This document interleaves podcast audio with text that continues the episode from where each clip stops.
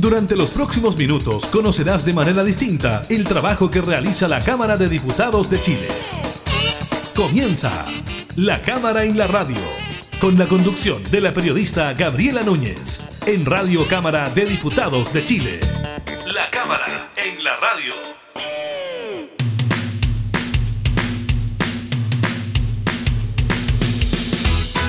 Hola, ¿qué tal? ¿Cómo están? Bienvenidas, bienvenidos a un nuevo programa de la Cámara en la Radio. Estamos junto a ustedes, como siempre, entregándole material legislativo, temas de actualidad. En esta oportunidad le estaremos comentando sobre la vacuna Sinovac que llegó ya durante esta jornada a nuestro país y el cambio de criterio por parte del Ministerio de Salud a la hora de aplicar esta vacuna. También estaremos conversando con el diputado del Partido Comunista Amaro Labra sobre el nombramiento del nuevo ministro de Hacienda Rodrigo Cerda, y el principal desafío que tiene el ministro que es lograr un acuerdo en materia de reforma de pensiones. Así que hablaremos de eso con el diputado integrante de la Comisión de Trabajo. También le contaremos sobre la aprobación en el Senado del proyecto en general que permite que el apellido materno pueda anteceder al del padre. Así que revisaremos esa iniciativa y también lo que ocurrió con los multifondos de las AFP durante el mes de enero que se encaminan a cerrar el mes con rentabilidades al alza. Iniciamos la cámara en la radio.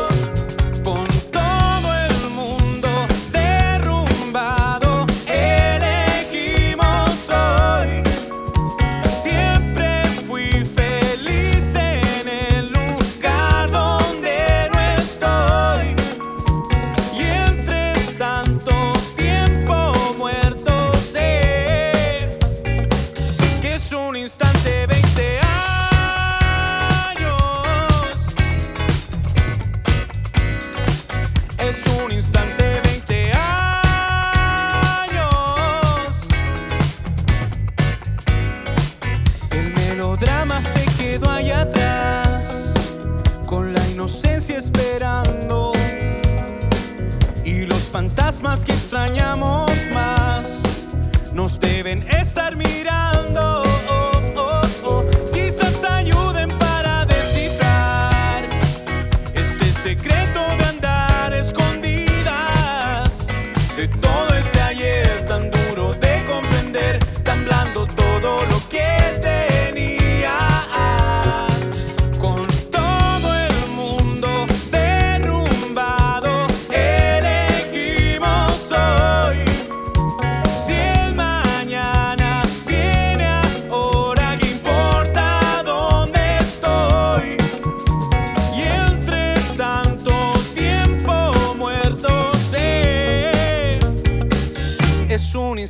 Instante 20 años. Es un instante 20 años.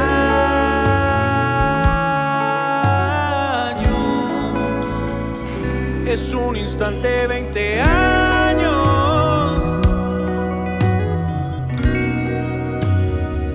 Es un instante 20 años,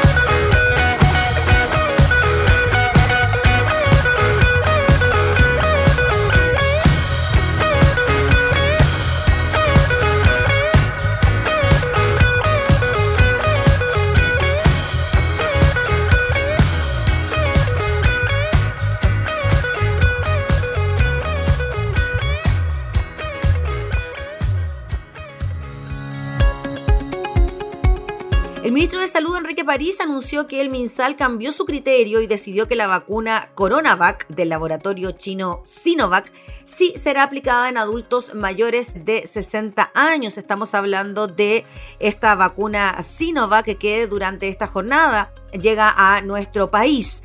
El anuncio se dio pocas horas antes de que 1,9 millones de dosis lleguen a Chile y a una semana de que el ISP aprobara el uso de emergencia de esta inyección. Fue el miércoles 20 de enero cuando el comité de expertos del organismo en votación dividida aprobó su utilización en Chile para personas entre 18 y 59 años. Sin embargo, la opinión de los especialistas no es vinculante y el director subrogante del ISP, Heriberto García, estimó que los antecedentes demostraban de manera robusta que era una vacuna segura para todos los tramos etarios. Por lo tanto, en su resolución aprobó la inyección de Sinovac desde los 18 años en adelante. Pese a lo resuelto por el ISP, el MinSal decidió seguir la recomendación de los expertos y definió que el Coronavac se aplicaría en adultos hasta los 59 años. Esa vez Salud explicó que de todas formas, junto con los especialistas, se seguirían revisando los antecedentes que existen sobre la eficacia en adultos mayores para eventualmente cambiar su decisión. De hecho, este martes recién pasado, el director del estudio Sinovac en Chile, realizado por la Universidad Católica, el médico Alexis Calergis, junto con las médicas Susan Bueno y Katia Abarca, ambas también parte del estudio clínico, se reunieron con la subsecretaria Paula Daza para mostrarle los resultados preliminares del uso de esta inyección en los adultos mayores que son voluntarios desde este estudio en fase 3. Hemos empezado a hacer un análisis, dijeron, diferenciado entre población adulta y población adulto mayor y estamos observando que ambos grupos, en base a estos resultados preliminares que hemos obtenido, se mueven en la misma dirección, es decir, tanto del punto de vista de la seguridad como de la inmunogenicidad, dijo Calergis. Ese día toda esa información también fue compartida con la Sociedad Chilena de Salubridad, la Sociedad de Geriatría y Gerontología de Chile y la Sociedad Chilena de Infectología. Esos datos nacionales sumados a la evidencia internacional motivó a que el doctor París anunciara este cambio. ¿Y qué fue lo que dijo? Dada la seguridad y eficacia demostrada por esta vacuna, evidenciada por su capacidad de inducir respuesta inmune en mayores de 60 años, hemos definido como MinSal que iniciaremos la inoculación con la vacuna Sinovac en nuestros adultos mayores de 60 años. El titular de salud agregó que los nuevos antecedentes entregados por los expertos sobre el uso de la vacuna Sinovac demuestran que los efectos adversos son mínimos en adultos mayores de 60 años y los datos preliminares de inmunogenicidad son muy positivos. Este anuncio es clave y estratégico para el gobierno ya que le permitiría continuar con su plan de vacunación respetando los grupos prioritarios y de esta manera, desde el lunes se pretende vacunar al resto de los funcionarios de la salud y también a los adultos mayores.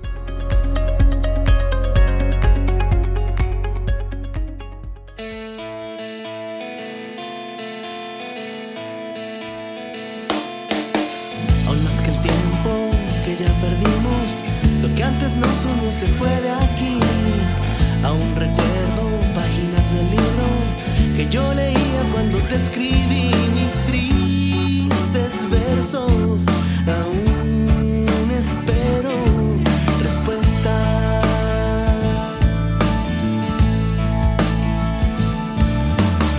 Arrasa el viento lo que hay por dentro de la memoria como en un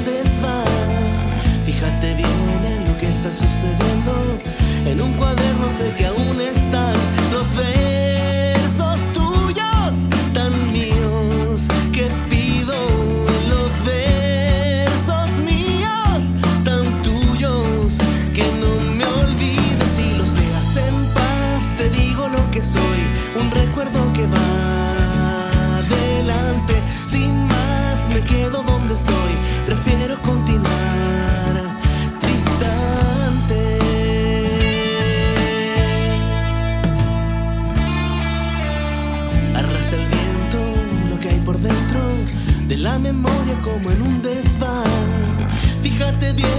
que está sucediendo.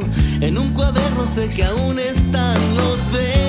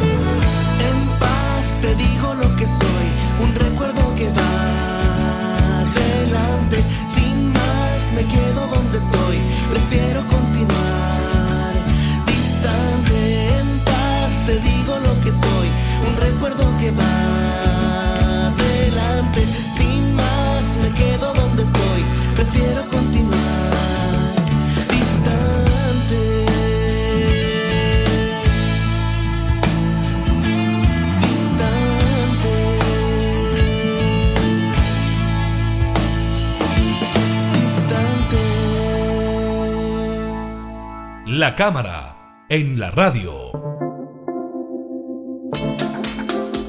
Durante esta semana se produjo la salida del ya ex ministro de Hacienda Ignacio Briones como jefe de la billetera fiscal de nuestro país. Él tiene intenciones presidenciales, inicia entonces una candidatura a la presidencia por su partido. Evópoli llega en eh, su reemplazo Rodrigo Cerda, un economista que ya contaba con vasta experiencia en materia de finanzas públicas, pues además de haber sido asesor macroeconómico del ministerio, también se desempeñó como director de presupuesto. Uno de sus principales desafíos, dicen, en el Palacio de la Moneda será sacar adelante la reforma al sistema de pensiones que ya fue aprobada en la Cámara de Diputadas y Diputados y que se mantiene en el Senado. Conversamos de esto con el diputado Amaro Labra, integrante de la Comisión de Trabajo de la Cámara. ¿Cómo está, diputado? Muchas gracias por recibirnos. Buen día, Gabriela. Muchas gracias por la invitación. Gracias, diputado. Diputado, primero, ¿qué le pareció la salida del ex ministro Briones para iniciar una carrera presidencial? Resulta raro, ¿no? No estábamos acostumbrados quizá en los últimos años que un eh, ministro de Hacienda tuviese aspiraciones presidenciales y de alguna manera el Ministerio de Hacienda fuese como una especie de trampolín, ¿no? Para iniciar esta candidatura. Sí, mire, yo creo que la salida del ministro Briones es una salida, como dicen en, en- términos futbolísticos, salir jugando. Es una salida muy elegante, yo creo que no tenía mucho futuro eh, por la manera en que se condujo, con una soberbia técnica, otros le llaman eh, falta de empatía, que lo dijo la senadora Van Rieselberger en su crítica al ministro, es una manera eh, inteligente de sacarlo de ahí y, dotarlo de una de, un, manto de, brillantez fue nombrarlo o, salir hacia una campaña presidencial o pre-presidencial, a una primaria de, de la derecha, que yo creo que no tiene ningún, ningún futuro como por su comportamiento, no tiene ninguna posibilidad de ser eh, respaldado por el pueblo nuestro que eh, eh, sufrió las consecuencias de sus políticas económicas que fueron no gracias a él, sino que gracias a la presión de la gente y de los propios diputados. El 10% fue un, duro golpe para él, tuvo que aceptarlo, tuvo la capacidad técnica, porque es bien dotado técnicamente, y bueno, también de, de revertir el segundo, transformarlo en casi un éxito de ellos, porque el proyecto en realidad nace en la Cámara de Diputados y se apropia el gobierno y, acepta que es una buena, si no es, no es bien, no es una buena política pública, por lo menos una manera de llevar recursos rápidamente a lo que se había negado permanentemente el ministro Briones con sus 65 mil pesos en el IFE primero. Así que creo que es una maniobra inteligente de Bópoli, que una nueva, aparentemente, porque viendo los comportamientos de varios de diputados que tienen, no me parecen tan renovados políticamente como quizás Briones es uno, uno de ellos, puede ser, pero no creo que tenga ninguna capacidad de poder llegar a ser un presidente de la República. Y en su reemplazo, diputado Amaro Labra, llega Rodrigo Cerda, un hombre que tiene experiencia en temas de Hacienda, Sí, claro. que fue director eh, de presupuesto hace algún eh, tiempo atrás. ¿Cómo lo ve a él usted? ¿Tiene, ¿Lo conoce? ¿Sabe de su trabajo? No, yo, yo, yo no lo conozco a él, sé los datos técnicos que, y el currículum que, que tiene por, por la información que corre, Sí, claro. Pero siento que una continuidad, tiene 400 días, lo que es un periodo bastante corto, para sacar una reforma que tiene muchas dificultades, eh, una reforma que para el gobierno sería terminar de cumplirla, sería un, un triunfo irse con algo grande, pero la reforma en pensiones es algo que hay que mirarlo con mucho cuidado, eh, por la rapidez que tiene el sistema este en términos de iniciativas presidenciales y, y apuros que son parte de la constitución política. Tenemos en este periodo también la convención constitucional, que, que otro, otra distracción más y también un afortunado triunfo de, de, este pueblo que crece, que, que va a dificultar también que cosas como esas no se tengan que discutir antes en, en, una nueva constitución que sería bueno que tuviéramos un sistema de pensiones rápido, o sea, eficiente, tripartito. Y yo creo que las dificultades no son tan menores las que, las que hay que superar para poder tener un buen sistema de pensiones. Mm. Diputado Marolable, con respecto a eso, ¿qué le parece que se trabaje en esta reforma de pensiones cuando usted mismo decía, ¿no? Se viene un proceso constituyente, se va a redactar una nueva constitución y quizás las normas del sistema de pensiones en Chile pueda variar, ¿no? ¿Cómo lo ve usted? ¿Cree que esta reforma que está impulsando el gobierno que se encuentra en el Senado puede caminar de la mano con este proceso constituyente y quizás ciertas modificaciones que se le puedan hacer al sistema de pensiones? Sí, yo, yo, yo, creo que reformas estructurales, después de la convención y del pronunciamiento eh, ciudadano, es más difícil no considerar eh, el, que primero eh, decidamos una nueva constitución y después veamos que, que ese, ese, espíritu que, que nazca de ahí permee todas las reformas estructurales como el sistema de, de pensiones y que sean realmente reflejo de un de un, eh, de un trabajo ciudadano o, considere mucho más a las personas.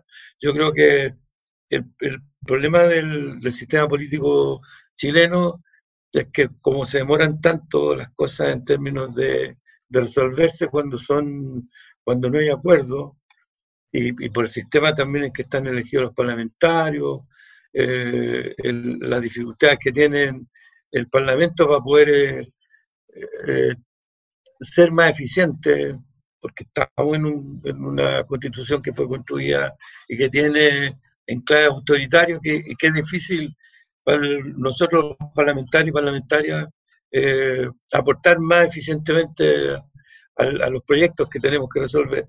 Y creo que sería mejor esperar que, que pase este año, como pasa con, con el TPP-11, que también es algo que va a influir mucho en la vida de las personas y hay muchas dudas si va a ser eficiente o no.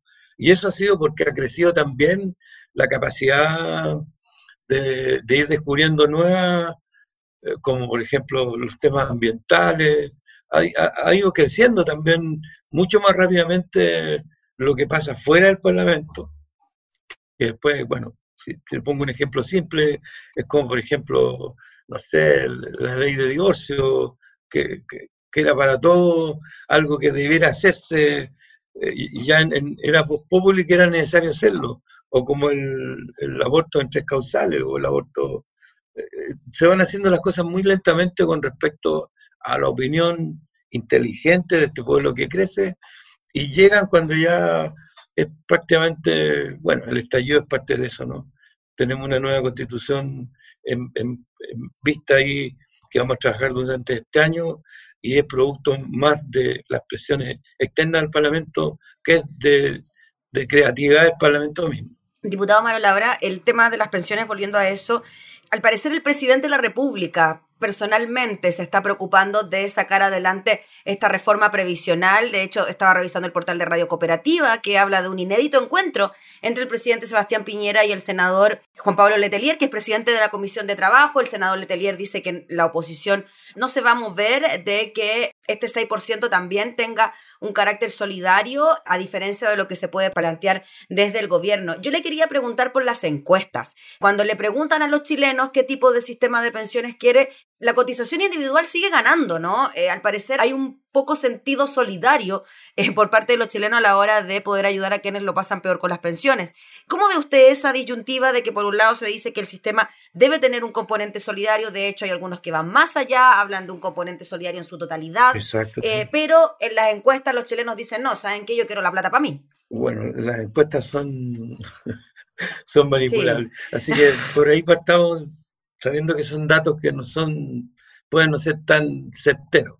Pero en todo caso yo creo que hay una cultura que se ha desarrollado durante estos años de, del sistema que se implantó, y una tontera lo repitiendo, pero se, se, se, hizo a la fuerza el, el, sistema de consumo o de mercado.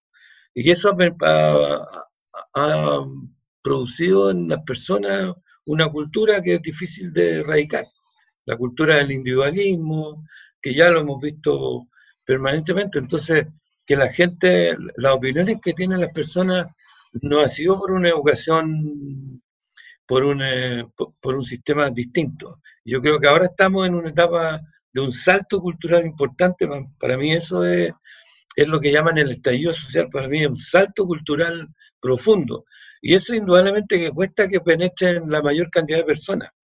De hecho, las personas que votan son muy pocas en términos, hay mucha poca participación. Y eso es porque a, las personas no les interesa. Creen que, por ejemplo, la política no es algo del interés que debe hacer de todo, sino que de algunos. Eh, y, eso hace que la opinión que las personas tienen no sea necesariamente la, la que impulse políticas públicas más razonables. Hay que convencer a muchas personas todavía, hombres y mujeres, de que es necesario que haya solidaridad, que el sistema de pensiones sea eh, un sistema que, pueda eh, lograr eh, buenas pensiones para el fin de la vida de alguien que, se, llaman, se llama jubilación, ¿cierto? Jubilación, el jubileo, o sea, uno es un tiempo en que que es júbilo, ¿cierto? Hay que sentirse bien, pasear, tener acceso a la cultura. Pero eso es algo que tenemos que seguir trabajando. Yo creo que lo que se está proponiendo hoy día es todavía muy bajo con respecto a las expectativas que nuestro pueblo tiene.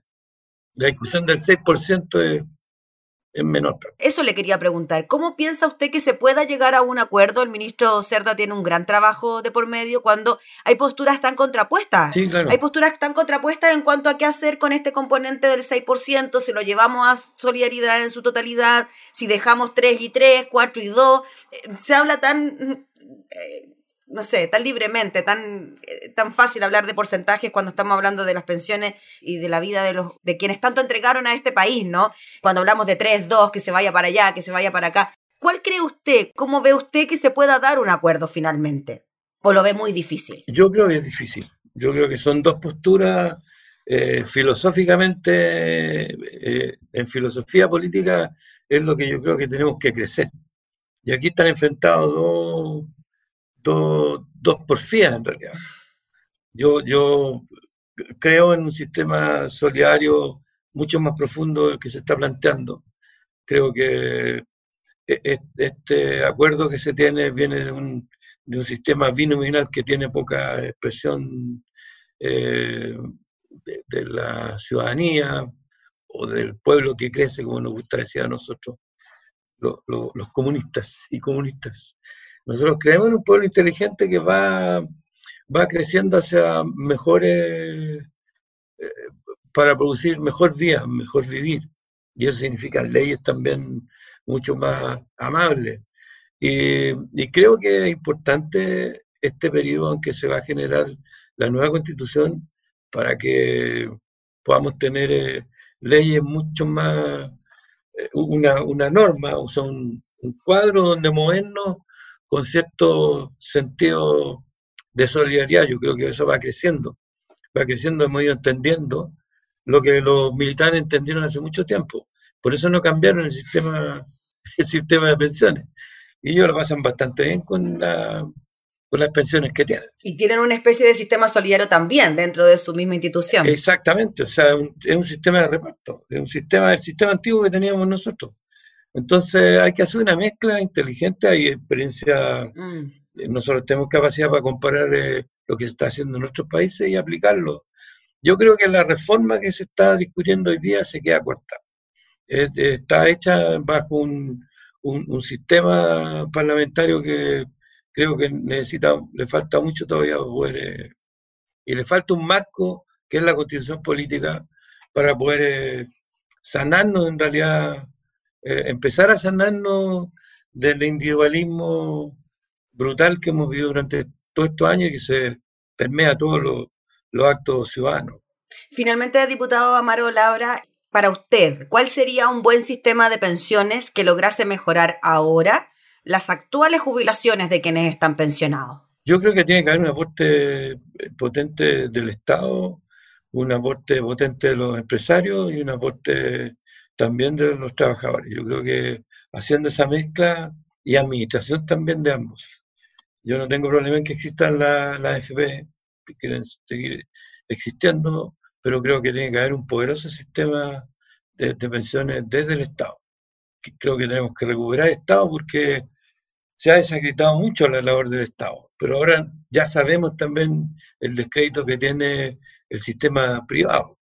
Hemos visto que, todas las, eh, grandes bondades que tiene el, desarrollo de, de, las empresas privadas y todo eso eh, empresas que, por el sistema subsidiario hay, hay cosas que entregó el Estado a la administración de los privados.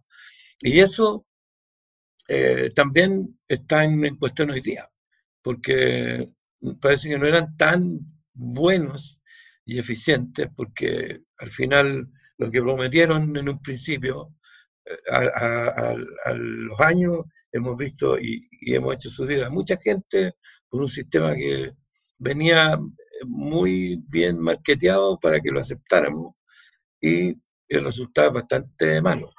Por eso estamos discutiendo hoy día un cambio que debe haberse producido para mí y para nosotros hace muchos años. Ya habríamos hecho sufrir a mucho menos gente, tendríamos muchas muchas más personas felices y no tendríamos estallidos sociales o crisis del tipo que tuvimos, porque eh, eso significó que no avanzamos, porque no son menores. La, participación en las manifestaciones del 18 de octubre en adelante son mucha gente en muchas partes del país y esa es la cantidad de personas que logran manifestarse, porque hay muchas que se, no salen a manifestarse, pero piensan, bueno, el, resultado del plebiscito fue clarísimo, 78% de personas que quieren un cambio. Ahora, ¿qué cambio? Eso es lo que tenemos que poner en acuerdo y eso es importante, que este, este tipo de, de, cambio, de reforma, que van a significar eh, felicidad para las personas o muy poca felicidad, es bueno que tengamos este marco constitucional distinto, aprobado por todos, y de ahí sigamos caminando, yo creo que mucho más con mucho más eh, posibilidades de, hacerlo humanamente bien. Muy bien, pues diputado Amaro Labra, le agradecemos enormemente por el contacto para hablar de estos temas que tanto nos interesan, ¿no? Como ciudadanos, el tema de las pensiones, lo que puede ocurrir con los actuales jubilados y los que estén por venir. Así que muchas gracias por su tiempo, que esté muy bien, que tenga buen día. Muchas gracias a ustedes por Gabriela, ¿cierto? Me han dicho, gracias. Gabriela y al, a la Cámara por tener estos espacios que nos permiten eh, comunicarnos con nuestros y nuestras representados. Esa, Muchas gracias. muy bien. Gracias, diputado, que tenga buen día. Muy amable. El diputado Amaro Labra hablando sobre el nuevo ministro de Hacienda y su principal desafío, como es sacar adelante la reforma de pensiones.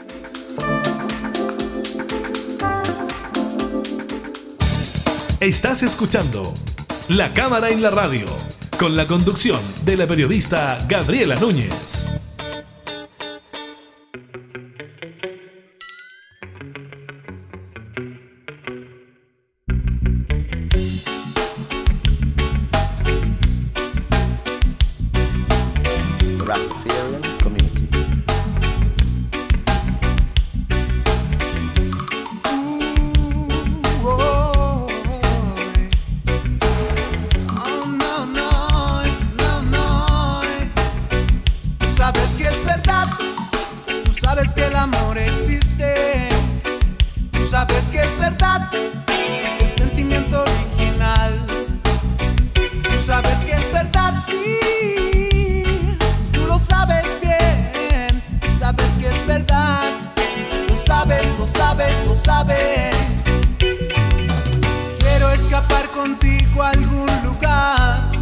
Esta ciudad, todo, todo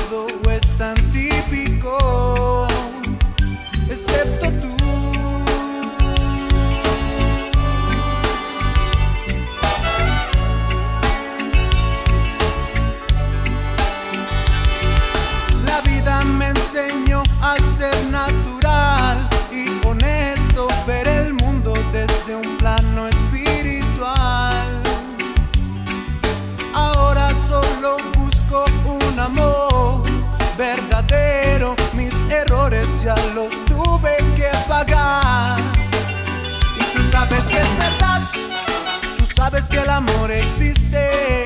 Oh, tú sabes que es verdad, el sentimiento original. Tú sabes que es verdad, sí, tú lo sabes bien, sabes que es verdad. Lo sabes, lo sabes, lo sabes muy bien.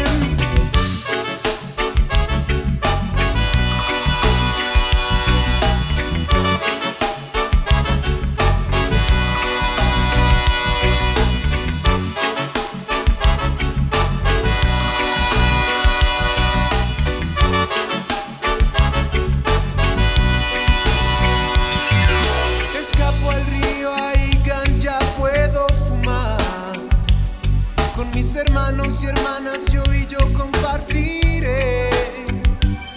Vamos a meditar sobre música y pensar en Dios. Oh,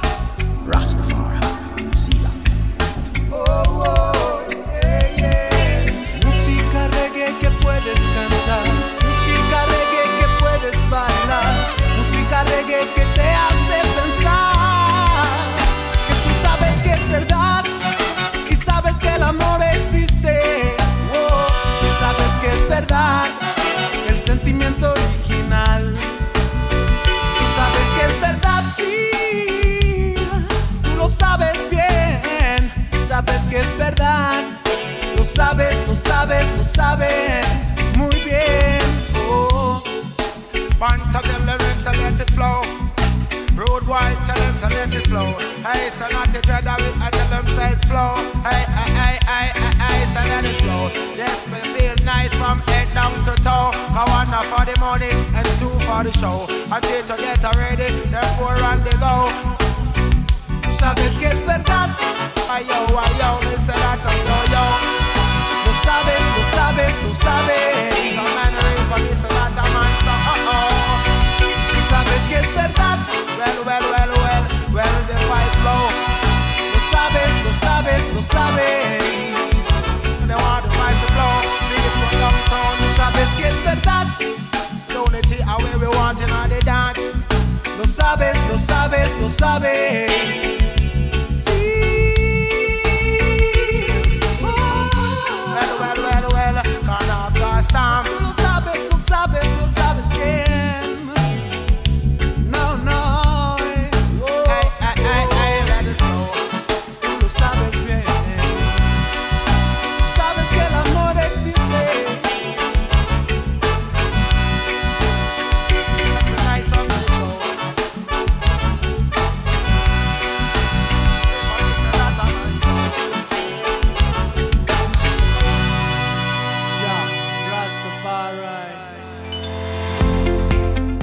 Senado aprobó casi por unanimidad el proyecto que permite que el apellido de la madre se pueda anteceder al del padre al momento de inscribir a un hijo en el registro civil.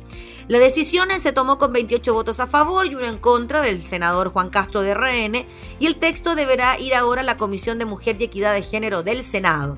El senador Iván Moreira de la UDI, uno de los autores del texto, valoró que después de 15 años de ingresado, el proyecto haya tenido avances y aseguró que busca entregar libertad a las personas, pero además otorga dignidad al poder escoger un hijo cuyo padre ha estado ausente, reconocer la labor materna y cambiar el orden de su apellido de manera más fácil sin recurrir a un trámite judicial posibilidad que los padres al momento de inscribir a sus hijos puedan de común acuerdo escoger el orden de los apellidos, el que debe mantenerse para los hijos menores. Incorpora la posibilidad que las personas adultas administrativamente puedan cambiar el orden de los apellidos o establecer un apellido compuesto o tener solo el apellido de quien se haya obtenido la filiación. El texto contempla además una modificación a los formularios administrativos en donde se consulta por apellido paterno-materno para que solo se señale apellido. Asimismo, se establece una norma transitoria para que los padres con hijos ya inscritos, una vez vigente la norma, puedan cambiar en el plazo de un año el orden de los apellidos. Una iniciativa entonces que continúa con su trámite en el Senado y que pasará entonces ahora a tramitarse a la Comisión de Mujer y Equidad de Género.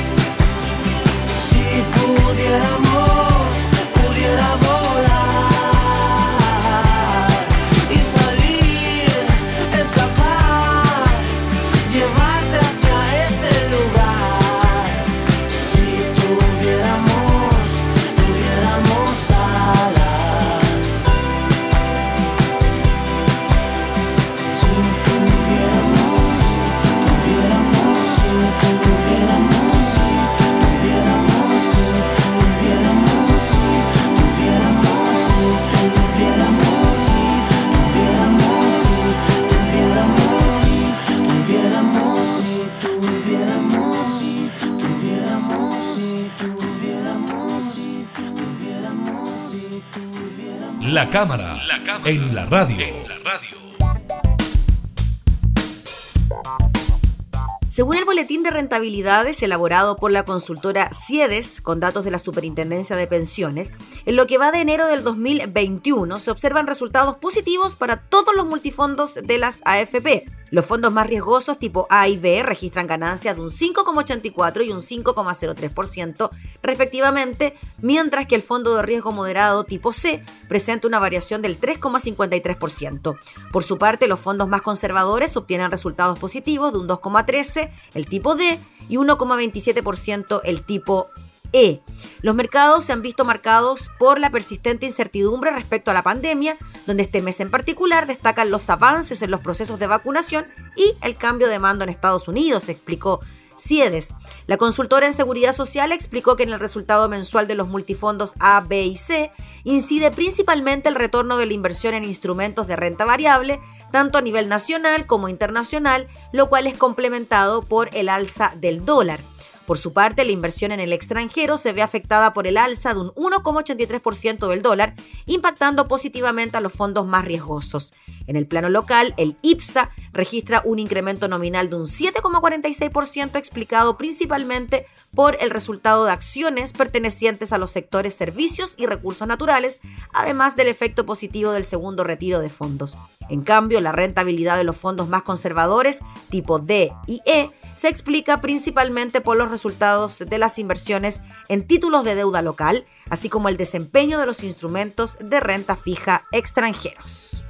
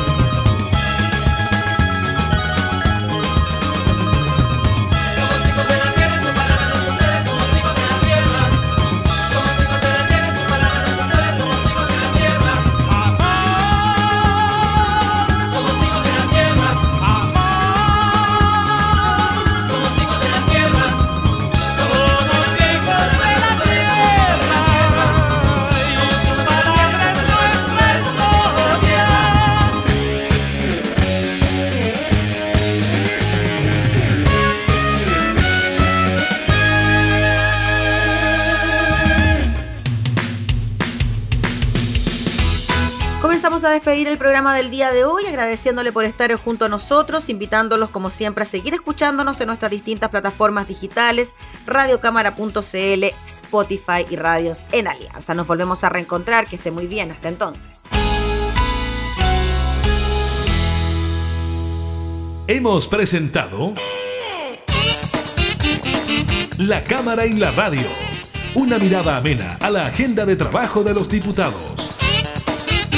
La Cámara en la Radio, con la conducción de la periodista Gabriela Núñez. Información, música y actualidad en Radio Cámara de Diputados de Chile, acercando las leyes.